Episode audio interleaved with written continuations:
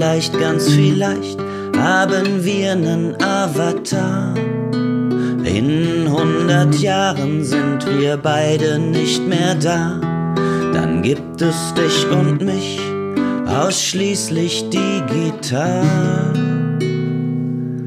Was wir wohl erleben im virtuellen Wind, wohin wir wohl segeln, wenn wir nur noch Staub sind.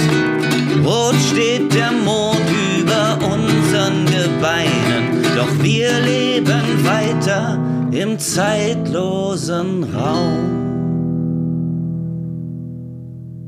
Hallo und herzlich willkommen zu einer weiteren Folge von Dr. Datenschutz, der Podcast der Intersoft Consulting Services AG. Bei mir ist Cornelius und ich bin Laura. Wir sind beide als Juristen und Datenschutzbeauftragte tätig und wir berichten monatlich für euch aus der Welt des Datenschutzes. Hallo Cornelius. Hi Laura, grüß dich. ich bin schon wieder in bester Stimmung. Wir haben ein cooles Thema rausgesucht. Ähm, für uns fast ein kleiner Zufallsfund. Ich äh, lasse mal die Zuhörer teilhaben. Also wir tauschen uns im Regelfall hm, so mal eine Woche vorher oder so aus und gucken, worüber wir reden wollen. Und meistens inspiriert durch die Tätigkeiten von Aufsichtsbehörden oder Gerichte oder was so sonst so ähm, in der Datenschutzwelt Welle geschlagen hat.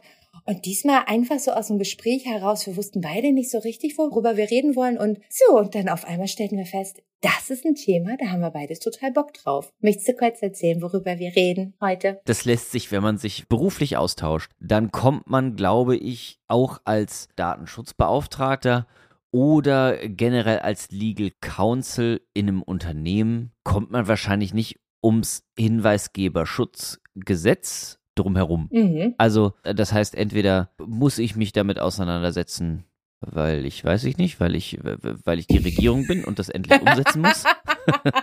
und deswegen gibt es ja auch einen Entwurf, über den wir heute reden. Oder ich bin da das Unternehmen, das sich jetzt damit auseinandersetzen muss, ob es denn jetzt ein Hinweisgeberschutzgesetz einsetzen muss oder etablieren muss oder implementieren muss. Und wenn ja, wie? Das sind dann, glaube ich, doch schon spannende Fragen, die, die, glaube ich, ähm, die, die auf uns ein bisschen auf uns zukommen, auch jetzt einfach. Mhm, stimmt. Also das wir sind brillant geendet. Wir waren einfach so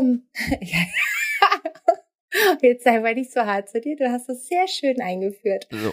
Also wir hatten ähm, wirklich nur geschnackt, was so gerade bei uns auf dem Tisch liegt, was uns beschäftigt hat. Und ähm, dann sind wir da gelandet und stellten beide fest, Moment mal, dieser Regierungsentwurf, der ist wirklich spannend. Die ganze Thematik ums Hinweisgeberschutzgesetz hat höchste datenschutzrechtliche Relevanz. Lass uns doch mal schnacken.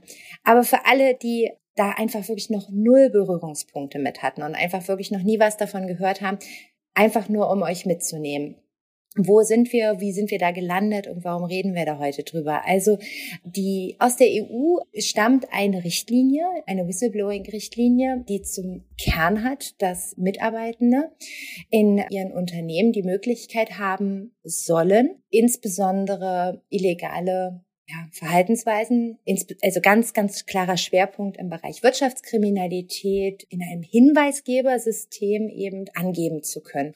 Der Hinweisgeber, also der Whistleblower, soll in besonderer Weise geschützt werden, auch die Informationen, die er preisgibt. Und auf der anderen Seite sollen eben Unternehmen befähigt werden, illegalen Machenschaften intern vorzubeugen oder beziehungsweise dem auch intern nachzugehen. Genau. Ne, also es soll alle Beteiligten besser stellen quasi. Genau, und da hatte ähm, also die EU die Richtlinie ausgegeben und, und grundsätzlich ist es so, dass so eine Richtlinie dann eben von den Mitgliedstaaten eben umgesetzt werden muss in eigenen nationalstaatlichen Gesetzen.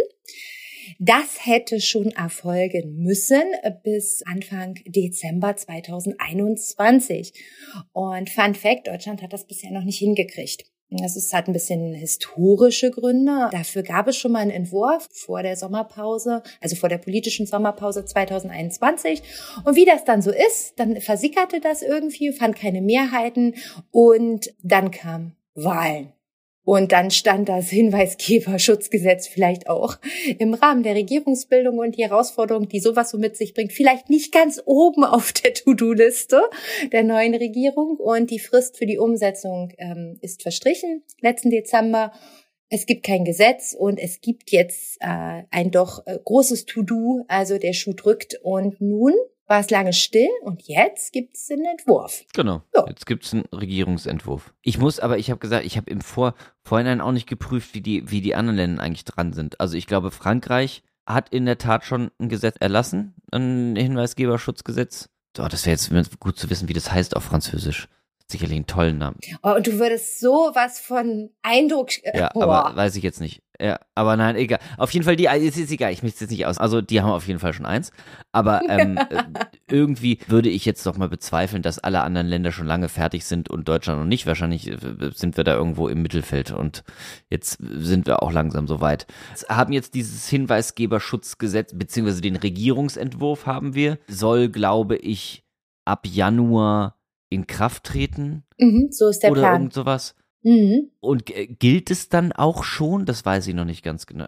Es wird wohl in Phasen, also ist die Planung. Vieles äh, überhaupt um und drum, ähm, die Hin der Hinweisgebersystem in den Unternehmen richtet sich nach den Unternehmensgrößen. Da kommen wir gleich nochmal zu. Aber auch die Umsetzungsziele orientieren sich daran. Also die großen Unternehmen sind relativ schnell dran und müssen das schnell umsetzen. Kleinere Unternehmen ah, ja, haben mehr genau. Zeit. Ja, ähm, klassische Übergangsfristen, die, soweit ich weiß, bis 2024 insgesamt laufen. Aber es mag sogar länger sein. Da würde ich gerade jetzt nicht die Hand für ins Feuer legen. Das habe ich nicht im Kopf. Aber es ist an Unternehmensgrößen orientiert, also als Faustformel die großen Unternehmen, also die, die mehr Mitarbeiter haben müssen frühzeitig umsetzen. Kleinere Unternehmen können da deutlich langsamer vorgehen. Und möglicherweise weißt du es besser, Cornelius, ob es für wirklich Kleinstunternehmen und Sonderregelungen gibt, ob die es überhaupt umsetzen müssen, weiß ich gerade nicht aus dem Kopf, ob es da Sonderregelungen gibt im KMU-Bereich, weiß ich gerade nicht. Müsste ich nochmal nachlesen. Aber so erstmal. Wie Sonderregelung, naja, nur was, was den Anwendungsbereich selber angeht. Wann das genau. jetzt in Kraft treten gibt oder irgend sowas, das äh, nee, nee, nee. weiß ich nicht. Also ich nee, glaube, es gilt. Für den ab, Anwendungsbereich. Mhm, ab, genau. ab 50. Jetzt ist hier gerade die, die Feuerwehr. Wie die Feuerwehr. Ab 50 Unternehmen, äh, ab Unternehmensgröße 50, glaube ich, Personen. Ja. ja. Gilt es, aber es gibt natürlich noch irgendwelche Unternehmen oder irgendwelche Sektoren, die nicht unter diese 50 Leute fallen. Genau. Und dann gilt es 50 bis 249. Genau. Und ab 249 gilt, äh, gilt auch wieder irgendwas. Genau, ab 250 dann ist eben, also es ist insbesondere, es, es gibt einige Unterschiede, die gemacht werden an der Unternehmensgröße Erster großer Unterschied ist, wann umgesetzt sein muss und dann auch die Anwendungsbereiche unterscheiden sich ein Stück weit, also auch welche Anforderungen dann auch auf die Unternehmen konkret zukommen. Der Grundgedanke, und das wird natürlich jetzt sehr spannend und da können wir zum jetzigen Zeitpunkt eigentlich nur fast spekulativ unterwegs sein, denn wir reden momentan nur von einem Entwurf. Es ist so, die Richtlinie natürlich, die ist natürlich fix, ne? Und die ist, wenn man da das als Grundlage nimmt, ein relativ guter Maßstab und so ein bisschen zu wissen, wo geht die Reise hin. Aber erstmal ganz grob vielleicht auch zu Unterscheidungen, weil wenn man dazu sich also ein bisschen zu belesen, kann man da sehr unterschiedliche Informationen finden sehr zuverlässige Informationen bietet natürlich erstmal die Richtlinie als solches, möchte aber zu bedenken geben, dass die Richtlinie eben ähm, als Inhalt der zu meldenden oder ja, der Taten beziehungsweise welche Hinweise auf welche die sich beziehen, eben wirklich den großen Bereich Wirtschaftskriminalität ins Auge gefasst hat.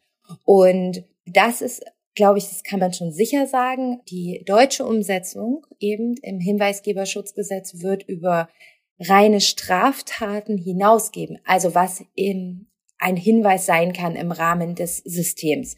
Was genau davon erfasst sein wird, ist noch ein bisschen schwierig. Achso, jetzt muss wir kurz abholen. Wo? Ähm, so. Wo so? Wir sind jetzt, wir sind jetzt ein Unternehmen. Wir sind, wir sind ein Unternehmen. Wir sind jetzt ein Unternehmen. Die Corneus GmbH.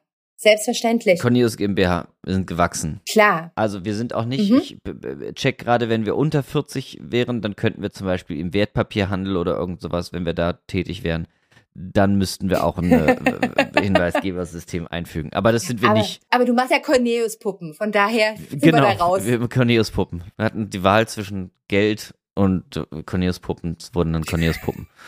ähm, so. Also, und wir haben jetzt 113 Angestellte. Wow. 113 Angestellte. Ja.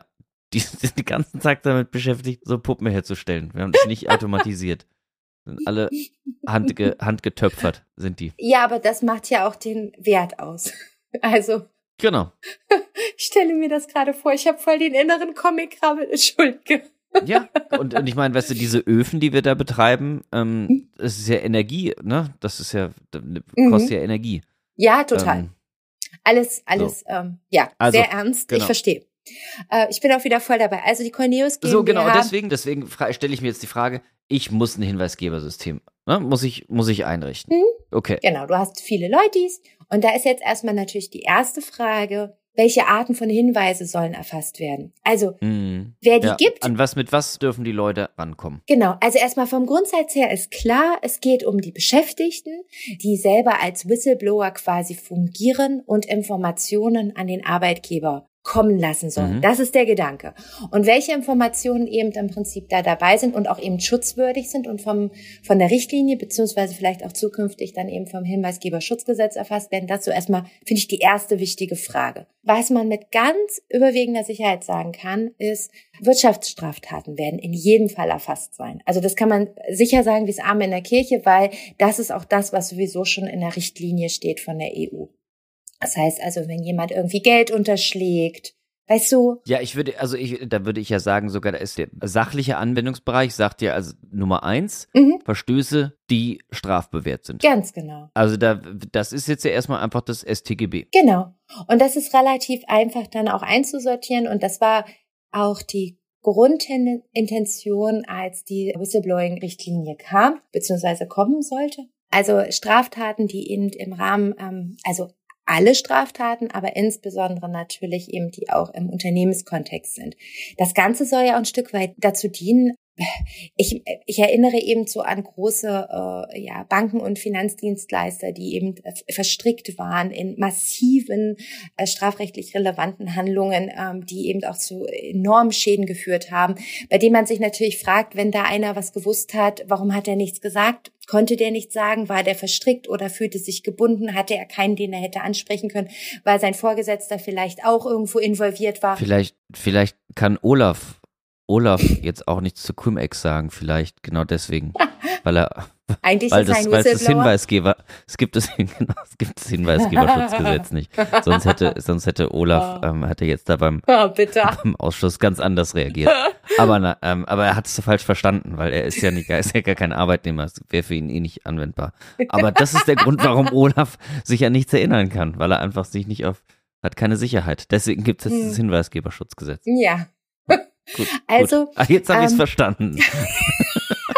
ich bin so froh, dass es so leicht war mit dir heute. Okay, ja. Schön. Okay, jetzt habe ich es verstanden.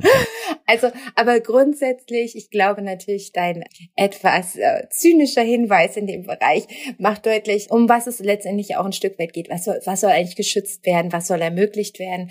Und eben Personen in einem geschützten Raum die Möglichkeit zu bieten, unabhängig von Vorgesetzten oder Ähnlichen hier vielleicht eben ja. auch wirklich schlichtweg das Richtige zu tun.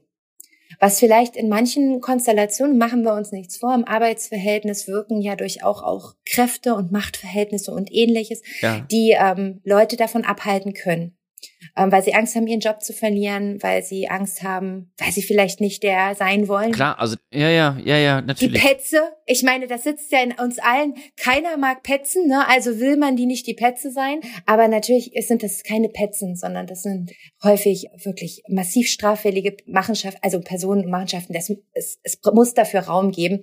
Und das ist erstmal das, die grundsätzliche Schutzrechtung in dem Bereich, ne? Genau. Aber muss man natürlich sagen, jetzt, das ist ne, Straftaten, reden wir über alles, aber dann, also das ist, ist natürlich selbstverständlich klar, aber dann wird jetzt der Regierungsentwurf wird dann ja auch ein bisschen schwammig. Ne? Ja. Also das ist, glaube ich, Nummer zwei ist so, das Paragraphen zwei Nummer zwei ist so der Auffangtatbestand, Verstöße, ja. die Bußgeld bewährt sind, soweit die verletzte Vorschrift dem Schutz von Leben, Leib oder Gesundheit oder dem Schutz der Rechte von Beschäftigten oder ihrer Vertretungsorgane dient. Ja. Also fehlt mir jetzt ein bisschen die Fantasie. Also das AGG wird es jetzt ja nicht sein, weil da kein Bußgeld irgendwo drin ist. Ja. Weiß ich nicht. Und dann gibt es ja noch alles, ne? Also gibt hier spezielle Geldwäsche, Terrorismus, Produktsicherheit, bla bla bla. Also alles wirklich ein sehr, sehr ausgiebiger Katalog. Aber was ich daran ja doch spannend finde, man muss also dieses Hinweisgebersystem irgendwie einrichten. Ja. Man muss den Personen, die sich daran wenden wollen, muss man ja auch klar machen, was das damit auf sich hat. Ja. Und was man melden darf und was man vor allen Dingen auch nicht melden darf. Denn das ist ja, man muss jetzt ja wirklich, wenn ich eine Meldung mache, Mhm. ich als Hinweisgeber, dann muss wiederum die Stelle, die das entgegennimmt, wir gehen jetzt mal von der internen Stelle aus, dann muss die überhaupt erstmal entscheiden, ob diese Meldung überhaupt in den Anwendungsbereich fällt. Klar. Ja. Und das kann ja teilweise schon ein ziemliches Rumklamüser sein. Absolut. Ist das jetzt wirklich so? Hat das jemand im guten Glauben gemacht oder irgend sowas oder auch nicht? Und damit hängt dann ja auch der ganze Rattenschwanz dieses Verfahrens äh, dran, was man ja als Meldender irgendwie nicht haben will, dass man irgendwie da einen Missstand aufdeckt und dann fällt aber der meldenden Stelle auf, ah, Freundchen, das fällt hier gar nicht in den Anwendungsbereich. Danke für deine Meldung. Ja. Und übrigens, hier ist deine Kündigung. Mhm. Denn der Hinweisgeberschutz, also der ganz wichtige Teil dieses Gesetzes, ist ja, dass ich als Hinweisgeber einen Hinweisgeberschutz habe. Genau, damit ich überhaupt zum Hinweisgeber werde. Das ist ja erstmal vom Grundgedanken Genau. nachvollziehbar. Weil natürlich schwingt beim Whistleblowing immer Angst um, ja, um die Beschäftigung selbst oder die Stellung im Unternehmen. Es ist ja nicht immer nur gleich, dass einem gekündigt wird. Möglicherweise ist damit gefühlt die Karriere zu Ende. Es ist ja nicht immer nur, muss ja nicht immer dieses Finale. Aber ja, Ne? keiner mag den Verräter irgendwie, ne? auch so, Richtig, das ist genau. ja, also das kann ja, geht ja sicherlich auch mit einer Menge psychischem Druck generell Absolut. einfach einher und da soll ja dann das Gesetz einem zumindest den arbeitsrechtlichen Druck in irgendeiner Weise nehmen, ne? Dass man Richtig. zumindest keine, also das, das Hinweisgeberschutz setzt da ein Repressalienverbot fest. Ne? Sagt so, es darf keine Repressalien ergeben, Genau. wenn es irgendwelche Repressalien gibt gegen dich, ne, was weiß ich, du kriegst eine Abmahnung, bliblablub, dann musst du als verantwortliche Stelle, als Arbeitgeber, musst nachweisen, dass diese Repressalien nichts mit der Meldung zu tun haben. So. Ja, genau. Also das ist zum einen natürlich tatsächlich umzusetzen, indem man Prozesse hat, die das gewährleisten. Man könnte natürlich auch, und das ist eine ein häufiger Diskussionspunkt in dieser ganzen Debatte zum Whistleblowing, die Frage, welche Form der Meldewege ermöglicht man seinen Mitarbeitern zum Beispiel? Ermöglicht man anonymes Melden, also tatsächlich anonymes Melden Genau. zum Beispiel? Aber auch interessant, ich, also ich bin verpflichtet, anonyme Meldungen entgegenzunehmen. Ja, Ich bin aber wiederum nicht verpflichtet, einen Meldekanal einzurichten, der anonyme Meldungen ermöglicht. ja, was ein bisschen skurril ist. Ja, ich bin da auch durchaus über den Punkt Ja, gestolpert. aber es ist, ist schon, also verstehe ich von der grundsätzlichen Stoßrichtung. Denn wenn jemand wirklich sagt, ich möchte nicht anonym, also dafür soll ja auch dieses Hinweisgeberschutzgesetz da sein, ja, dass die Leute eben keine Repressalien fürchten müssen und trotzdem dem Vorbringen ja effektiv nachgegangen werden kann ja, in irgendeiner Form, ne? Und das ist, und wenn ich da dann irgendwie eine anonyme Meldung habe, weiß ich jetzt auch nicht wie, wenn es anonym ist, weiß ich auch nicht, an wen ich mich da weiterwenden muss. Vielleicht brauche ich noch sachdienliche Hinweise, um, um diesem, um äh, dem Vorwurf nachzugehen. Also ich verstehe, ich dass man befürchte sowieso, dass es mit der ersten Meldung im Regelfall wahrscheinlich nicht getan ist. Also, dass häufig investigative Schritte noch notwendig sind, fernab der ersten Meldung, ähm, ich glaube, das ist relativ wahrscheinlich. So oder so. Ich verstehe schon deinen Punkt. Mhm. Genau, aber wenn ich jetzt irgendwie einfach nur weiß, irgendjemand erzählt mir eine Horrorstory von Abteilung B ganz hinten, da werden die Autos rumgeschoben oder irgend sowas und ich, keine Ahnung, Mhm. da möchte ich doch mal wissen, wer oder was oder warum und, und so. Mhm. Also es, ja, ich finde ich, ich, ich verstehe es ein Stück weit, warum man jetzt nicht verpflichtet ist, eine anonyme Meldestelle einzurichten, aber verpflichtet ist, die anzunehmen. Ich finde das einen ganz guten Kompromiss. Also ich finde es okay. Ja. Ich muss sagen, wer anonymes Melden ermöglicht, nimmt gegebenenfalls Hinweisgebern noch mehr Druck. Auf der anderen Seite muss man sich auch gefallen lassen, ähm, die Hemmschwelle ist vielleicht auch deutlich geringer und das ist ja nicht immer nur was Gutes. Also, äh, Ja, dass solche Meldestellen gegebenenfalls auch für alles Mögliche benutzt werden, zeigen so die ersten Erfahrungen, die dann eben A, überhaupt nichts damit zu tun haben, was eigentlich gemeldet werden soll oder so eine Art Denunziantentum, ne? also auch befördern könnten.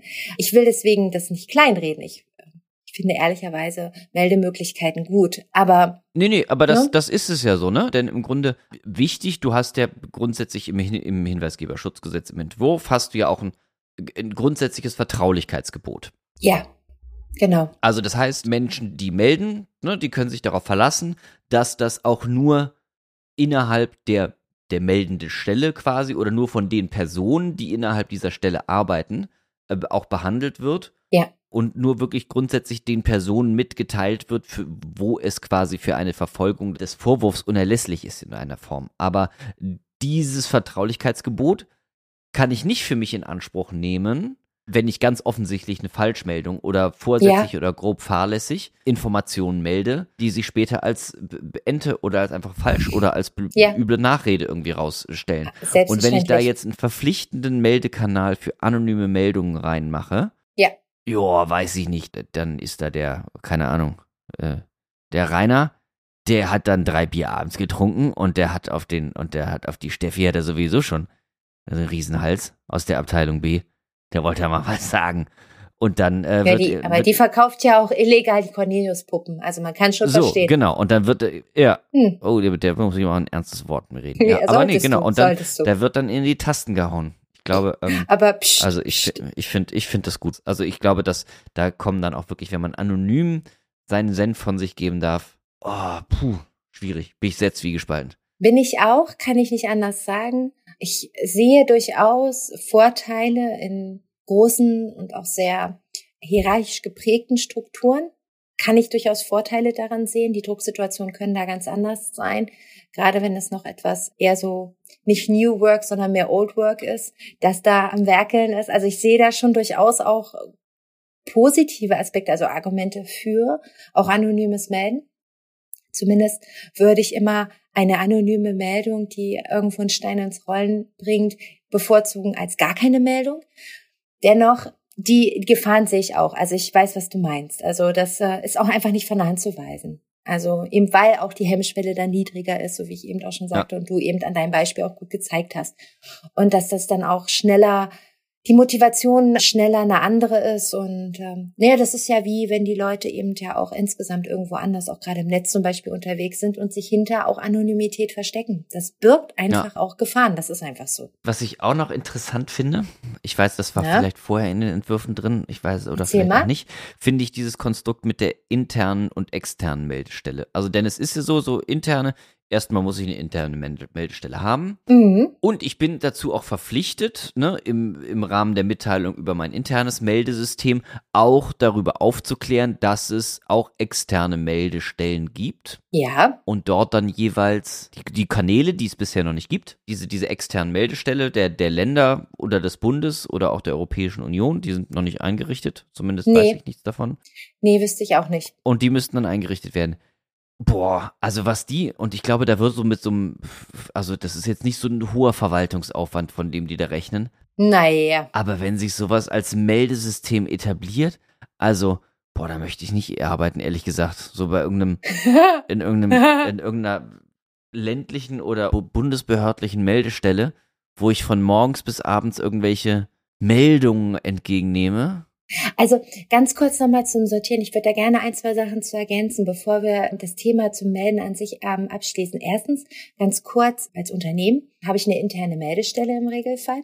Die muss ich nicht zwingend haben. Ich kann auch jemanden externen beauftragen. Also nicht externe Meldestelle. Also das ist nochmal was anderes. Das ist nochmal was anderes. Genau, ja, das ist ja, nämlich ja. nochmal was anderes. Okay. Ich wollte es einmal kurz sagen. Also ich muss nicht zwingend eine interne Meldestelle haben. Ich kann eine externe Meldestelle haben. Das heißt, ich beauftrage einen Dritten quasi. Einen Dritten. Ich sagen wir, sagen wir lieber Dritter, um da die Vokabeln genau. zu unterscheiden. Leider ist es, äh, wird das im Gesetz immer zugleich benannt. Aber wir sind jetzt mal schlauer und nennen das einen Dritten der quasi meine interne Meldestelle als Dienstleistung quasi übernimmt. Das ist möglich. Ich muss als Unternehmen mindestens zwei Meldewege ermöglichen. Das gilt, genau, aber das gilt um das, uh, jetzt sind wir hier so schwierige Vokabel. Das gilt aber immer noch als interne Meldestelle. Korrekt. So, dann haben wir es. Genau. Ein Dritter, der quasi nur die Aufgaben der internen Meldestelle übernimmt. Genau. Mini kleiner datenschutzrechtlicher Exkurs hier. Wenn man das machen möchte, muss man mit diesem Dritten Dritten, der die Aufgabe der internen Meldestelle übernimmt,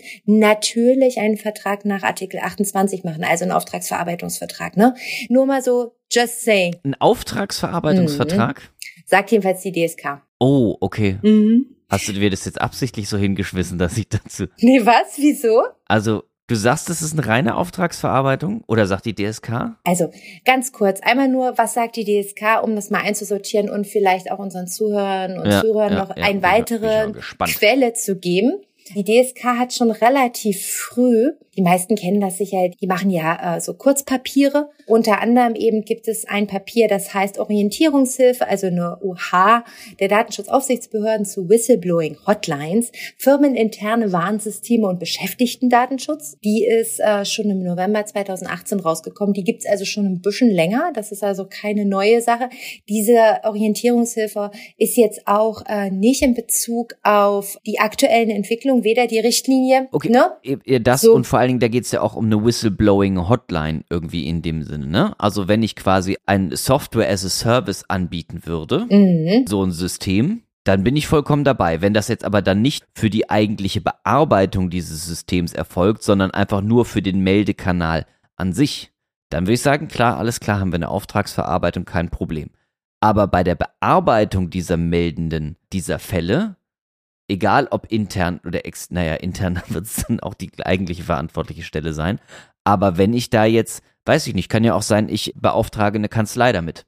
Dass die die entgegennimmt und dann auch die entsprechenden Forschungen etc. durchführt mhm. irgendwie und da auch Vollmacht hat, den einzelnen Abteilungen da irgendwie mal ein bisschen auf den bisschen auf den Busch zu klopfen und so. Das sehe ich jetzt keine Auftragsverarbeitung. Wüsste ich jetzt nicht wie. Also vielleicht ähm, müssen wir einmal noch mal einen Schritt zurückgehen. Also ich natürlich ist das Hinweisgeberschutzgesetz ist kein Datenschutzgesetz, ne? Also einmal noch mal vielleicht den Schritt zurück. Warum spielt der Datenschutz eigentlich so eine große Rolle? Natürlich das ist vielleicht total klar. Ich sage es trotzdem lieber noch mal. Natürlich, weil in diesem System personenbezogene Daten verarbeitet werden. Natürlich durch diejenigen, die die Hinweise geben und natürlich auch die Daten, die sich im Hinweis gegebenenfalls befinden, die ja höchst relevant sind und um, wenn es um Straftaten geht, in besonderem Maße. Einmal nur ganz kurz zur Einsortierung. Das heißt, auch wenn man einen Dritten einsetzt, der die interne Meldestelle übernimmt, der wird personenbezogene Daten verarbeiten. Genau. Ob er wirklich in jedem Fall ein Auftragsverarbeiter ist, ist in jedem Fall, aber ich kann nur jedem an die Hand geben, das hier genau zu prüfen und genau zu schauen. so. Habe ich mich, habe ich, habe ich das nicht schön gerettet? Schön gerettet also ja. tatsächlich sagt die DSK auch dazu, im Regelfall wird es eine Auftragsverarbeitung sein, aber schreiben dann auch tatsächlich in der OH, sagen sie ganz klar, soweit diese, also diese Stelle, dritte Stelle, als Auftragsverarbeiter im Sinne des Artikel 28 Absatz 1 DSGVO tätig wird. Oh. Ja, natürlich. Es ist natürlich zu prüfen, ob es ein Auftragsverarbeiter ist und natürlich müssen die generellen Anforderungen an die Auftragsverarbeitung erfüllt sein. Das ist immer zu prüfen, das kann man auch nicht abnehmen, das kann man wahrscheinlich auch nicht verallgemeinern. Aber die Tendenz geht wohl schon so ein bisschen in die Richtung. Jedenfalls macht es den Eindruck auf mich. Aber spannend, wenn wir dann jetzt bei Datenschutz sind war auch, glaube ich, ähm, bevor jetzt irgendwie der Regierungsentwurf und so veröffentlicht wurde, war es auch immer große Diskussion, ja, mache ich das dann mit, mit einer Einwilligung oder, oder ist es dann mein berechtigtes Interesse oder, oder, ja, oder wie mache ich das mit dem Datenschutz? Und jetzt habe ich ja zumindest im Regierungsentwurf in Paragraph 10 ja. habe ich meine Rechtsgrundlage, um personenbezogene Daten zu verarbeiten. Ja, das stimmt. Also, äh, also du hast der recht. Der Datenschützer ähm, freut sich. Der Datenschützer freut sich ja, die Diskussion war auch nicht nur zwischen äh, Einwilligung und berechtigtem Interesse, sogar die nicht so häufig vorkommende Erlaubnisnorm ah, aus ah, gesetzliche äh, Verpflichtung.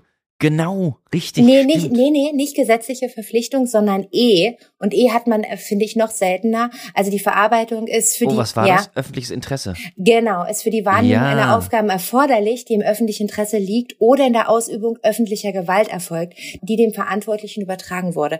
Das war so ein bisschen die Diskussion. Also ja, Einwilligung schon, aber vor allen Dingen war es diese Abwägung zwischen E und F. Also der Drops ist gelutscht, würde ich sagen. Aber die Anschlussprobleme waren durchaus auch erheblich, weil wenn es E oder F gewesen wäre, kommt man natürlich auch in die Fragestellung Widerspruch, weil der wäre natürlich möglich gewesen nach 21 DSGVO in, bei diesen Verarbeitungen nach E und F. Wie setzt man den um? Wie macht man ja. da die Abwägung? Hahaha, alles nicht so schön. Also Gott sei Dank, ja, du hast recht, der Datenschützer freut sich. Es gibt eine Rechtsgrundlage für die Bearbeitung dann im Gesetz. Ja gut, die ist jetzt auch wieder so zur Erfüllung seiner Aufgaben, ne? Mhm. Es werden sich sicherlich auch wieder ein paar Datenschützer ganz erfolgreich äh, darüber streiten. Ne? Ja, das immer. Ist, also man darf die Daten verarbeiten, soweit es zur Erfüllung dieser Aufgaben dieses Gesetzes quasi erforderlich ist.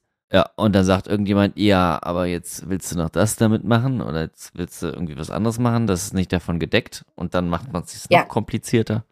Ähm, und dann weiß ich auch nicht, gehen wir nach Hause. Also ich halte die Einwilligung persönlich für ein ganz komisches Konstrukt bei dieser Fragestellung, aber es ist auch nur meine ganz, mein ganz persönliches juristisches Empfinden in dem Kontext. Aber vorerst kann man ein Warnsystem einführen. Man hat eine Rechtsgrundlage grundsätzlich dafür. Ich überlasse den Rest also einer akademischen Diskussion, soll ja jeder über das diskutieren, was er möchte. Ich finde, dafür gibt es hier nicht so eine große Notwendigkeit mal ausnahmsweise, aber das denke ich an anderen Stellen auch und dann kann man sich offensichtlich doch trefflich streiten. Also ich fand es doch ein erstaunlich klares Gesetz. Ja, genau, finde ich auch. Äh, finde ich, wie heißt nochmal unser Justizminister, aus dessen Feder stammt es ja. Ich hörte irgendwie, dass der jetzt nicht unbedingt für die pragmatischsten Lösungsansätze immer bekannt ist oder für die, für die tollsten Formulierungen, aber wie dem auch sei, ich finde, das ist ein relativ klares Gesetz. Ich kann daraus ja. schnell erkennen, auch als Unternehmen, ich kann als Unternehmen schnell erfassen, was von mir verlangt ist, was ich beachten muss, ne, was, was muss ich machen, wenn eine Meldung reinkommt, ja. wie habe ich das zu dokumentieren, wie habe ich mit dem Whistleblower umzugehen, wie muss ich dem berichten, etc. Also man muss mal sehen, wie es dann in ja. der Praxis sich dann wirklich bewährt, aber ich finde es gut. Findest du jetzt mal, mal gucken, wann was kommt? Ja, ich fand auch die Richtlinie, die dem vorausgegangen ist, jetzt auch nicht total furchtbar. Die war auch relativ verständlich schon und durchaus praxisorientiert. Das reiht sich hier ein. Es war auch erwartbar, dass das deutsche Umsetzungsgesetz weiterhin, also auch was gemeldet werden kann, darüber wohl hinausgehen würde. Mhm. Ich meine, ist jetzt auch noch nicht alles entschieden, aber ich glaube, safe to say, es wird nicht nur das sein, was die Richtlinie aus der EU gehabt hat oder hat, sondern darüber hinausgehen. Wie weit werden wir dann wohl sehen, wenn es dann da ist. Aber datenschutzrechtlich sind wir, gibt es noch ein, zwei wenigstens Hinweise, die ich den Zuhörern mit auf den Weg geben möchte, wenn sie sich in der Situation befinden und das umsetzen wollen oder in die Vorbereitung gehen. Also da steckt durchaus ein bisschen datenschutzrechtlich Musik drin. Klar, ich glaube, in einem Konstrukt, in dem es um Hinweise geht, die auch häufig eine strafrechtliche Relevanz haben, können zumindest, es im Hinterkopf zu behalten, dass das sehr sensible Daten sein können, die da drin sind. Also Obacht einfach. Die Beschäftigten sind über die Verarbeitung in solchem Hinweisgebersystem zu informieren. Also klassisch Informationspflichten bestehen hier natürlich auch. Und das kann man in die bestehenden Informationen, die man sowieso hat für Mitarbeitende, gerne aufnehmen oder man hat eigene.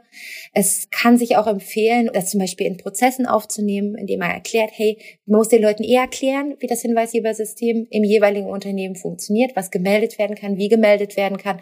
Dann kann man das da zum Beispiel auch aufnehmen schlägt man gleich zwei Fliegen mit einer Klappe. Und ein Hinweis an der Stelle, das ist nicht auch eher auch eine etwas ältere äh, Information, beruht auch auf der Orientierungshilfe von der DSK zu dem Thema, jedenfalls zu so einer Hotline, die ganz klar gesagt haben, dass man hier sehr aufmerksam sein muss, ob nicht eine Datenschutzfolgenabschätzung notwendig wird. Also die DSK sagt relativ deutlich, wenn die Form der Verarbeitung in so einem Hinweisgebersystem eben vor allen Dingen bei der Verwendung neuer Technologien und aufgrund der Art und des Umfangs der Umstände und der Zwecke der Verarbeitung voraussichtlich ein hohes Risiko für die Rechte und Freiheiten natürlicher Personen zur Folge haben kann, so hat der Verantwortliche eine Datenschutzfolgenabschätzung durchzuführen. Man muss mal ehrlicherweise sagen, dass ein Verfahren zur Meldung von Missständen in dieser Form durchaus eben durchaus ein Risiko für die Rechte und Freiheiten der Betroffenen darstellen kann. In einem erhöhten Maße. Das heißt, man müsste eben abwägen, wie sichere ich diese Verarbeitung ab? Welche Maßnahmen habe ich ergriffen? Stichwort Tom. Aber auch, welche Personen werden eingesetzt? Wie ist das Berechtigungssystem? Das sind alles natürlich Fragestellungen, denen muss man sich so oder so ein Stück weit stellen, das in einer systematischen Form vorzugsweise unter Einbeziehung und Mitwirkung des jeweiligen Datenschutzbeauftragten. Das ist keine schlechte Idee, glaube ich sich so oder so diese Fragen zu stellen, ob man jetzt zum Ergebnis kommt, man braucht keine DSFA, glaub, also ist jetzt nicht auf der Blacklist, könnte man durchaus auch noch vertreten, denke ich. Aber die Frage, die man sich alle stellen muss an der DSFA, die würde man sich hier bei dieser Verarbeitung auf jeden Fall stellen müssen, so oder so. Okay. So, das ist alles okay. zu bedenken. Freunde, ja, okay, ist, ist, ist Arbeit. Ist klar. es war eigentlich alles ganz übersichtlich und dann kamen die Datenschutzhinweise und dann ist es wieder, ging es wieder los. naja, was soll man machen? Ne? Ich meine, klar, Dokumentations- und Rechenschaftspflichten bestehen immer. Was, was willst du machen? Das Ganze muss natürlich auch ins Ver äh, Verzeichnis der Verarbeitungstätigkeiten. Es ist natürlich wie jede Verarbeitung auch. Da ist an alle Dinge zu denken, die, an die man auch denken muss. So auch eben der Hinweis, äh, Stichwort, man setzt einen Dritten ein, wenn der eben auch wirklich im Auftrag verarbeitet, na klar brauche ich dann einen Auftragsverarbeitungsvertrag. Das ist zu prüfen, nachzuschauen und auch das gehört dann ins Verzeichnis der Verarbeitungstätigkeiten rein. Und dann trifft einen alles, was man sonst auch hat. Tipp am Rande, setzt man den Dritten ein. Sogar käme man zu dem Ergebnis, dass hier vielleicht keine Auftragsverarbeitung ist. Im Hintergrund muss man natürlich immer behalten, dass egal wen ich da einsetze, dass vernünftige Tommen da sind. Ne? Also wir reden hier von sehr sensiblen Daten. Da sollte auf jeden Fall ein Augenmerk drauf gelegt werden. Insbesondere vielleicht so eine Drittlandsverarbeitung, vielleicht lieber nicht. so, vielleicht bei den Daten. Hm? Ach so. So. Sagst du jetzt. Sag ich mal so, ich werf das mal so in den Raum. Ja, wenn die, wenn die sicher sind da, weiß ich ja nicht. Kommt wohl auf dieses ominöse Datenschutzniveau an, von dem ich immer wieder lese und höre. So. Hm. Ich glaube, ich glaube ja. Ich glaube. Ja. das ist einfach nur so, dass man da auch im Hinterkopf hat, was hat eigentlich der Datenschützer da zu tun. Alle Klassiker einmal durch, mehr oder weniger das, was so die typische Palette der Dokumentations- und Rechenschaftspflichten eigentlich einen auferlegt, trifft hier natürlich auch alles zu. Vielleicht sogar im besonderen Maße, weil das doch inhaltlich jedenfalls auch sehr heikle Daten sein können. Ob das dann immer besondere Kategorien von personenbezogenen Daten sind, sei jetzt mal dahingestellt. Es ist auf jeden Fall, sind es sehr sensible Themen. Ich glaube, das kann man mal so festhalten.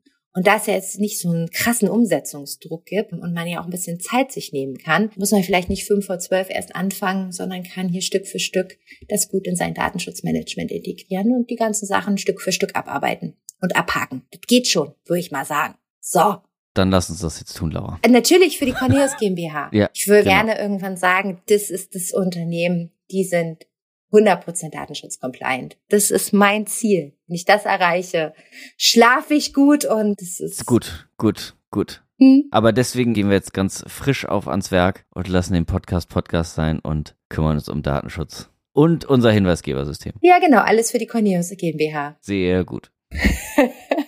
Wie immer freuen wir uns auf eure Anregungen und eure Kritik. Kommentiert dafür gerne den Podcast oder gebt eine Bewertung bei Apple Podcast ab oder natürlich auch gerne bei Spotify.